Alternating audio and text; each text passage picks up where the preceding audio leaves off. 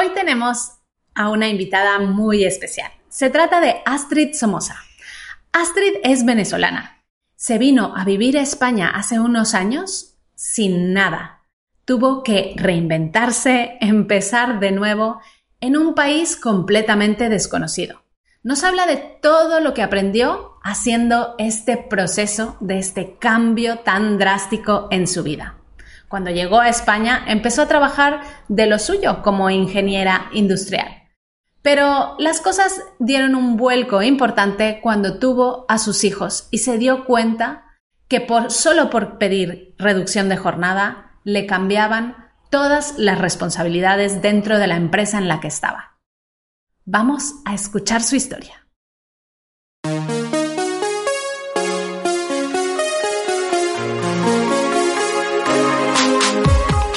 Bienvenida a Madres Reinventadas, presentado por Billy Sastre, un podcast para madres que están redefiniendo el concepto de trabajar sin renunciar a su vida familiar.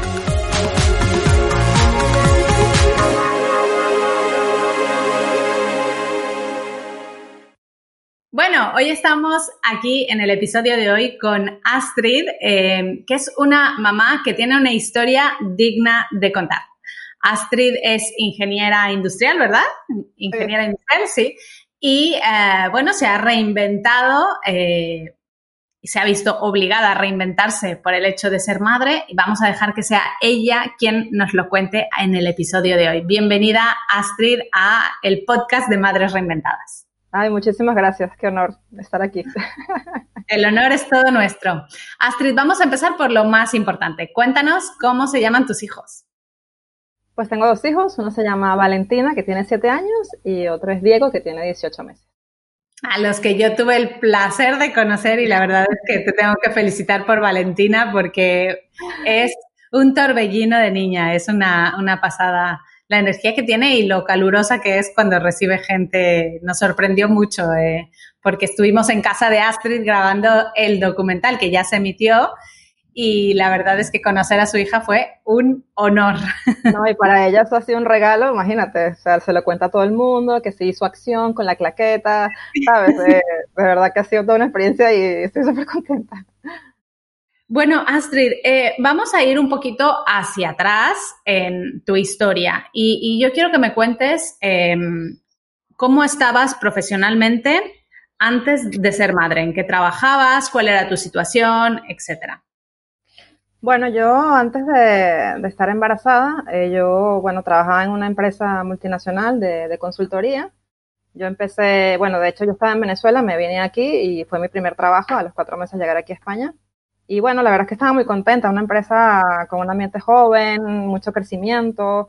Tuve la posibilidad, bueno, de empezar, digamos, desde, desde cero a, ir creciendo hasta llevar equipos y, y tener contacto con clientes, viajar. Y en verdad estaba súper contenta, porque era, vamos, de Venezuela aquí a una empresa multinacional, eh, hablaba inglés, o sea, todo lo que yo había estudiado lo estaba practicando, con lo cual estaba, estaba plena, estaba súper contenta. ¿Y qué pasó cuando tuviste a Valentina?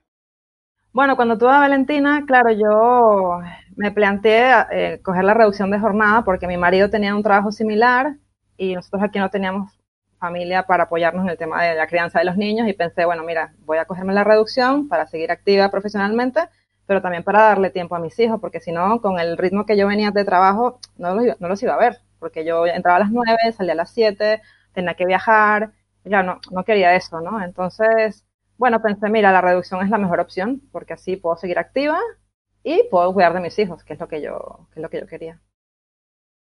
Entonces, bueno, eh, a partir de allí, bueno, volví de, la baja de maternidad eh, y empecé a ver que, claro, yo venía de llevar un equipo y vi que el siguiente proyecto era, bueno, era un proyecto más interno, que no estaba mal, pero claro, yo venía con muchas ganas de seguir creciendo, ¿no?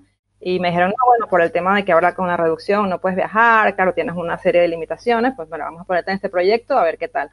Claro, no tenía nada que ver con lo que yo venía haciendo y a partir de allí viene una fase de, bueno, de movimientos entre proyectos como experimentación. Bueno, te pongo aquí en marketing, te pongo en recursos humanos, ahora te pongo en eventos. Claro, entonces iba tocando una serie de, que bueno, que sí, visto desde otro punto de vista puede ser bueno tocar varias áreas, pero no era lo que yo quería. Yo, yo quería seguir llevando equipos, quería seguir, bueno, especializándome en lo mío y no fue el caso. y vi, me di cuenta que entonces ya mm, no, mi trabajo no iba a ser compatible con la crianza de mis hijos, porque yo era la única del departamento que tenía la reducción de jornada en ese momento, eso fue hace ya siete años, sí. Y, y, las madres que habían lo que hacían era tener una jornada que le llamaban jornada flexible, que salían a las 5, buscaban a sus hijos, pero luego a las 10 de la noche seguían conectadas trabajando. Y yo no podía hacer eso. Yo, sabía, yo, yo era consciente de mis limitaciones y yo decía, pero es que yo no quiero hacer eso, yo estoy cansada, yo quiero llegar a mi casa y desconectar y estar con mis hijos y ya está. Y por eso me tomé la reducción. Y bueno, como te digo, ya en la práctica me di cuenta que, que no, que esta empresa en ese momento ya no era para mí, porque o crecía profesionalmente y dejaba de lado a mis hijos, o, o, bueno, me enfocaba en mis hijos y seguía mi trabajo, bueno, cómoda, digamos, porque yo me seguían pagando bien, ¿eh? mi problema no era económico, yo seguía, me seguían pagando bien, yo salía a mis horas, pero tú veías que no eras considerada como antes, no eras valorada como antes. Claro, y entonces empezaste a sentir ese sentimiento de no sentirte plena, ¿no? Profesionalmente. Sí, porque yo no me sentía valorada. Yo decía, pero si llega a un punto donde todo el mundo me decía que qué bien lo estás haciendo, que puedes llegar más lejos, ¿qué pasó ahora que yo ya no soy tan buena, ¿no? Y, no, y me planteé, oye, la verdad es que ser madre me ha cambiado, ya no valgo lo mismo, ya no soy la misma. Eh, bueno, te empiezas a creer las cosas que te dicen, ¿no? Y, y, bueno, y eso me hizo sentir mal. Entonces tuve una época bastante desmotivada y, bueno, sin ilusión. Yo estaba en el trabajo, pero bueno, sin ninguna ilusión, pensando que, bueno, estoy con mis hijos, puedo estar con ellos, pero la parte profesional, oye, no la vas a poder recuperar. Tú eres madre ahora y, y ya está. Y claro. Entonces fue como decir, ser madre es uh, sinónimo de, vale, tengo que estar con mis hijos, pero tengo que perder mi faceta profesional. Correcto, correcto. Y cuando tuviste a Diego, eh, ¿fue lo mismo? ¿Seguiste con la jornada reducida o cómo, cómo fue? Sí, yo seguía con la jornada reducida. A mí lo que me pasó es que antes de Diego ya yo había intentado tener eh, otro hijo y y bueno, por, por causas tuve que abortarlo a los cinco meses y eso también me, me oye, me impactó bastante, me hizo sentir súper mal. Y a, a, partir de ahí dije, oye, mira, si yo tengo otro niño, yo también me voy a reinventar porque pensé que también el aborto vino por todo, por la desmotivación, por, bueno, una serie de circunstancias. Tú no estás bien y cuando no estás bien, eso se refleja en todo lo que haces, ¿no? Y entonces decidimos tener el segundo hijo y cuando ya iban a ser Diego, ya yo, ya yo sabía que si Diego nacía, yo iba a renunciar, o sea, iba iba a tomar un espacio para reinventarme o para pensar qué quería hacer y, y, eso, y eso lo hice. Ya la empresa también me había avanzado que no querían seguir conmigo, entonces se dieron todas las circunstancias y cuando volví a la baja de maternidad de Diego, negociamos y, me fui. Y a partir de allí, pues, bueno, decidí tomarme un tiempo para mí para pensar qué quería hacer con mi vida. ¿Cómo, cómo se hace para trabajar toda esta parte de, de autoestima eh, cuando llevas tantos, porque esto suele pasarle a muchas madres, o sea, el hecho de intentar pedir una reducción de jornada eh, que les hace sentirse menos valoradas de lo que son, ¿no? Entonces, ¿qué has hecho tú para trabajar toda esta parte? para realmente creer que en realidad no eres tú, era la situación, era el entorno y, y, y cómo tomaste esa decisión de reinvención. Bueno, yo, yo, creo que es muy importante el entorno que te, que te rodea, ¿no? Este, uh -huh. tú, tú, puedes hacer el trabajo y decirte a ti misma, sí, yo valgo, pero, pero a veces no es suficiente. Y yo en mi caso, bueno, tenía el apoyo de mi marido, tengo el apoyo de mis amigas, la verdad es que siempre me han dicho, no, Astrid, pero es que tú vales un montón, mira lo que has conseguido. Y te hacen ver que realmente, oye, es que estás aquí es, es por algo, has pasado cosas más, más difíciles que esto. Y, y eso me ayudó mucho, no sé, eso, hablar, hablar, sobre todo, yo soy una persona muy reservada y con el tiempo me he dado cuenta que hay que hablar para, bueno, para escuchar otras opiniones y además que la gente te hace escucharte a ti misma con estas conversaciones. Yo soy una persona que, lo digo, me, me, me apasiona el coaching y leo mucho sobre esto y, pero bueno, leía mucho, pero no lo practicaba, ¿no? Sí, eso está muy bien, sí, cree en ti misma, tú tienes el poder, todas estas frases brilladas que, que, que, no, que no suena a nada si no, si no lo practicas o si no te reúnes de gente que te aporte. Entonces yo creo que es una combinación de muchas cosas. Evidentemente tú tienes que identificar qué te pasa, pero también ayuda mucho tu entorno. Tu entorno, que te motiven, eh, lo que ustedes dicen muchas veces, ¿no? Los pinchaglobos estos de que tienes una idea y viene alguien y te la, te la desmonta. No sé, es, es una combinación. Eh, creo que hay que, bueno, ayuda, ayudarse y, y buscar ayuda también. Y cuando tomaste eh, la decisión de reinvención, ¿cómo, cómo lo, conseguiste? ¿Qué, ¿Qué, pasos diste? Bueno, yo estaba en la baja de maternidad y claro, me di cuenta que yo en casa, no, yo no, yo no soy una persona para estar de ama de casa con el niño todo el rato. Yo tengo inquietudes, necesito moverme. Y bueno, hice como un mini plan de, bueno, yo soy ingeniero, voy a buscar certificaciones en mi área, pero claro, todo era también por el que dirán, ¿no? Oye, si te has llegado hasta aquí, tienes que seguir haciendo cosas de lo tuyo. Pero también dije un día, bueno, pero déjame soñar y hacer cosas que me gusten, ¿no? Y a mí el marketing digital siempre me ha gustado. Y bueno, me puse ahí a, soñar, ¿no? Y bueno, y si hacemos esto y tal. Y bueno, investigando, un día me llegó este, una publicidad de mamis digitales y y lo leí y dije, o sea, trabajo desde casa, puedes hacer las redes sociales, eh, no sé, y sobre todo el tema de la comunidad, ¿no? Porque yo también quería emprender hace tiempo, pero lo típico, estás sola, dice, ¿cómo vas a emprender sola? No sé, un miedo allí, ¿no? Eh, y no sé, había ahí una comunidad que las madres se apoyan, que se sienten identificadas, y eso me llamó muchísimo la atención, y, bueno, decidí, decidí probarlo. Y acerté. Acertaste. ¿Qué, crees que, cuáles son las cosas que crees que han funcionado para ti a la hora de, tomar una decisión tan grande como es cambiar drásticamente de trabajo, ¿no? Porque pasar de ser ingeniero y al área del marketing digital sin tener experiencia, pues puede ser que, que dé mucho miedo, ¿no? Entonces, eh, ¿cuál crees tú, cuáles crees tú que son como las fórmulas del, del éxito para haberlo conseguido? Eh, bueno, a ver, mi formulita será. Yo, no, a ver, evidentemente a mí el tema de tener un, respaldo económico en ese momento, o sea, a mí, a mí, yo me fui a la empresa negociando y me dieron una indemnización. Entonces yo tenía, digamos que un colchón económico para probar cosas, ¿no? Eso, claro eso era importante porque si no quizás no lo hubiera hecho, ¿no?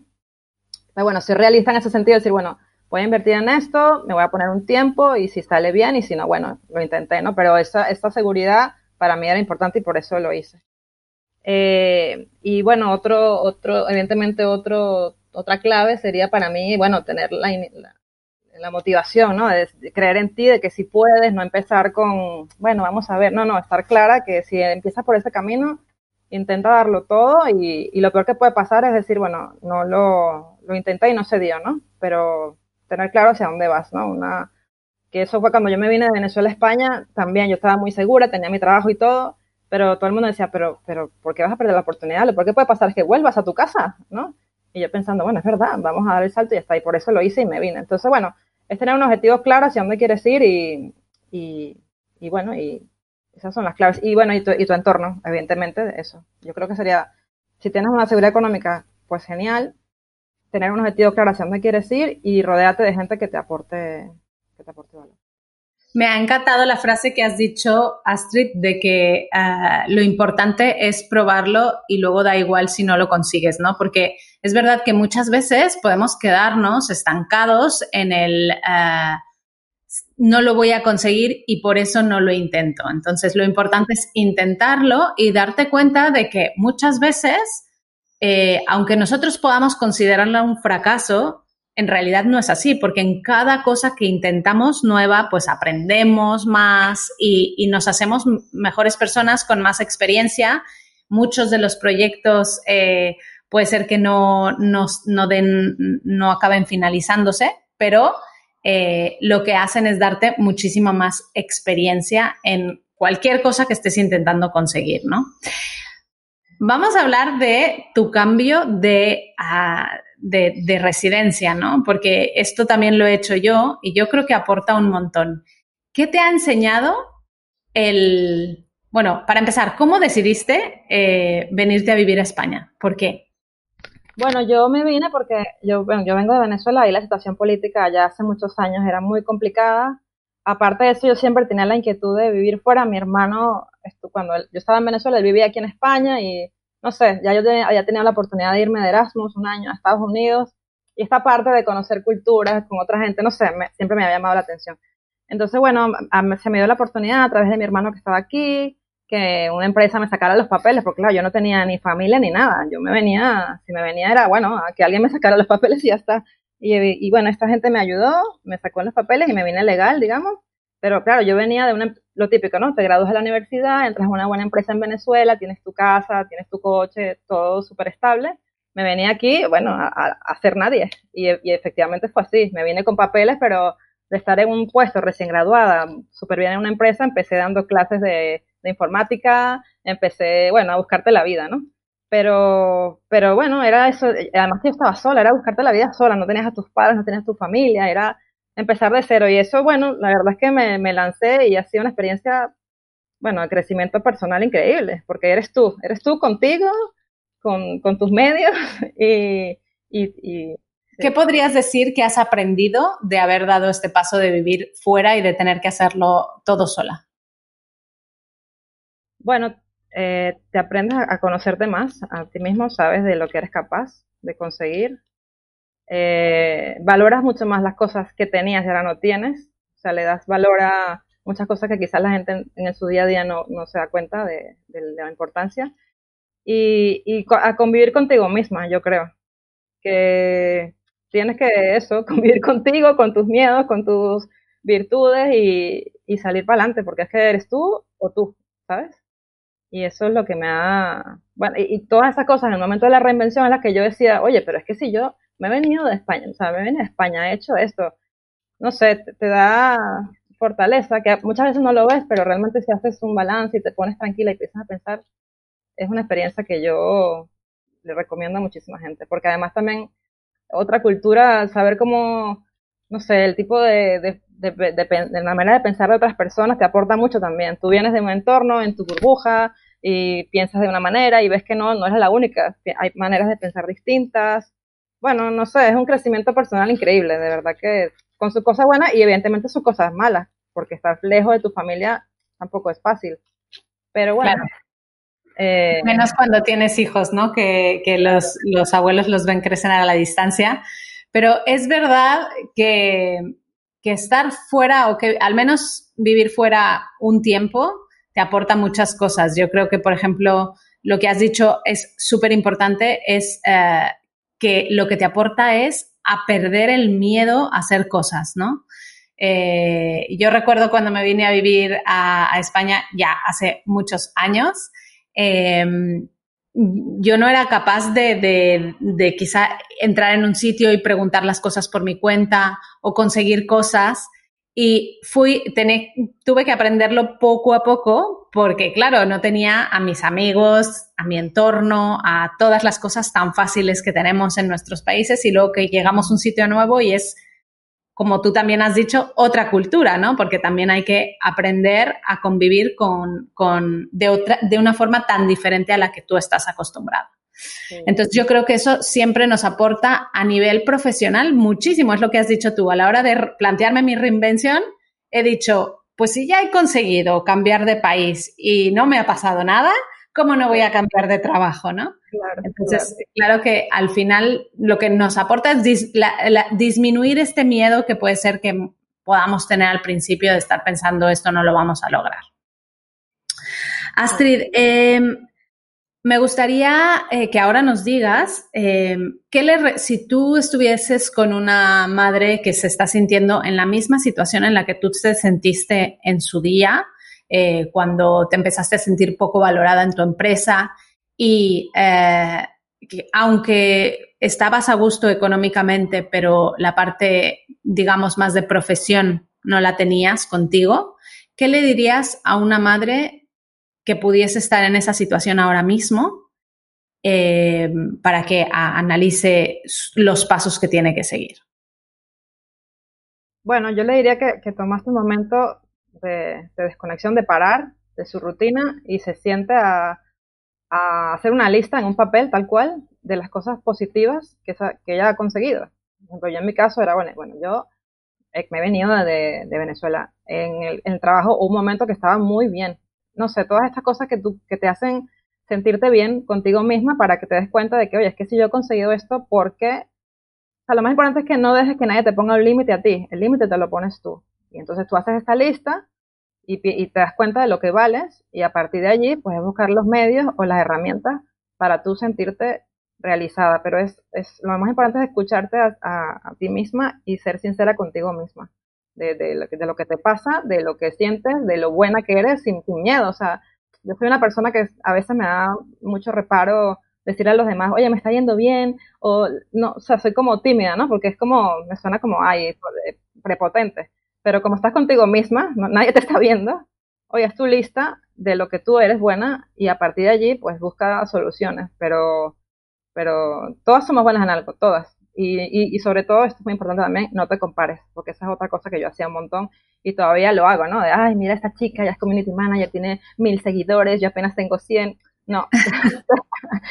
no, no, eso no compararse no es bueno. Entonces, escúchate a ti misma y, y no te compares. Seguro en ti hay algo que es buena, seguro, seguro.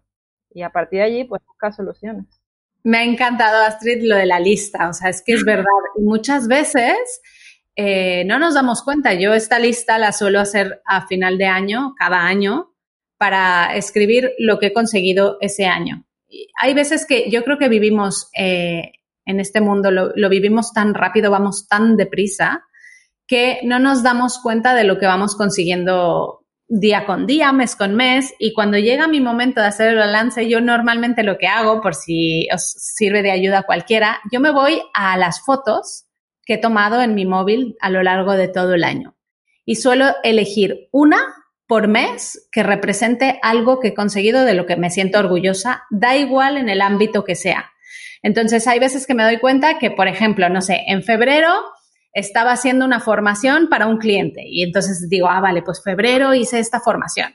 En marzo fui de viaje con mis hijos a tal sitio, vale, pues en marzo hice un viaje familiar que me gustó mucho y así. Entonces voy, eh, eh, al final mi cámara es mi, mi diario personal casi y voy haciendo esta lista que dices tú y que al final, cuando tú lo ves en papel y ves todo lo que has conseguido a lo largo del año, dices, pues claro que he conseguido cosas buenas y claro que valgo y, he hecho muchas cosas que han valido la pena, ¿no? Entonces me ha encantado, esa es una súper práctica que vamos a recomendar aquí. Em, Astrid, vamos a terminar esta entrevista y yo te quiero preguntar, porque siempre hablamos de que tenemos mentores, gente que nos enseña, pero al final eh, yo creo que una de las personas que más nos enseñan son nuestros propios hijos. Entonces, ¿qué podrías decir que has aprendido de tus, de tus dos hijos? Bueno, a perder el miedo, porque mi hija cuando ella no tiene miedo, ella sí tiene que hablar en público, si tiene que bailar, si tiene que, ella le da igual, no tiene miedo al ridículo, ella no le da o sea, no le importa. Y mi hijo pequeño lo mismo, o sea, cero miedo, él se lanza al parque y si se tiene que abrir la cabeza, se la, se la abre, o sea, no importa. Entonces dices, claro, es que la vida es así, hay que, hay que probar, hay que probar y, y, y yo creo que lo que más he aprendido es que si yo soy capaz de crear un hijo, que eso es lo más difícil que hay, crear un hijo. O sea, crear una persona con valores, con, con inquietudes, eso es lo más difícil. Si yo puedo hacer eso, pues lo que venga no, no es nada, ¿no? Creo yo que, bueno, el embarazo, todo lo que implica. Realmente es que no somos conscientes de lo, de lo que vivimos cuando somos madres, ¿no? Es, es lo más grande que hay. Entonces, eh, bueno, si yo, tú eres capaz de ser madre, sacar a tu hijo adelante, lo que venga realmente mm, no es nada, no es nada. Entonces yo creo que eso es lo que me han enseñado mis hijos, a perder el miedo, a intentarlo y, y bueno, y si me equivoco, me equivoco. Y, pero de, de, de las equivocaciones se aprende algo, estoy seguro. Me encanta, a perder el miedo, algo eh, que yo creo que todos nacemos sin miedo y lo vamos incorporando a lo largo de nuestra vida por todas las cosas que nos van pasando, ¿no? Y por, la, y por lo que nos impone la sociedad también. Así que, wow, muchísimas gracias Astrid. Eh, para acabar, cuéntanos dónde podemos encontrarte, en las redes sociales, dónde estás. Bueno, este, mi perfil en tanto en Instagram como en Facebook como en LinkedIn es Astrid Somoza con ese. y, y, nada, y mi web es astrisomoza.com.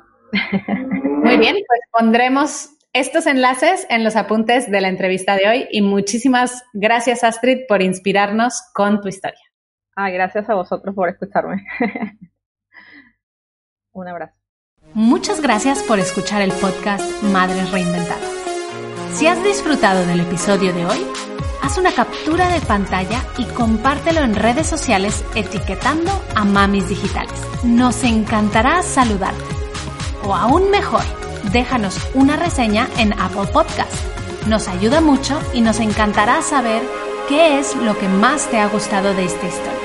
Te esperamos la semana que viene.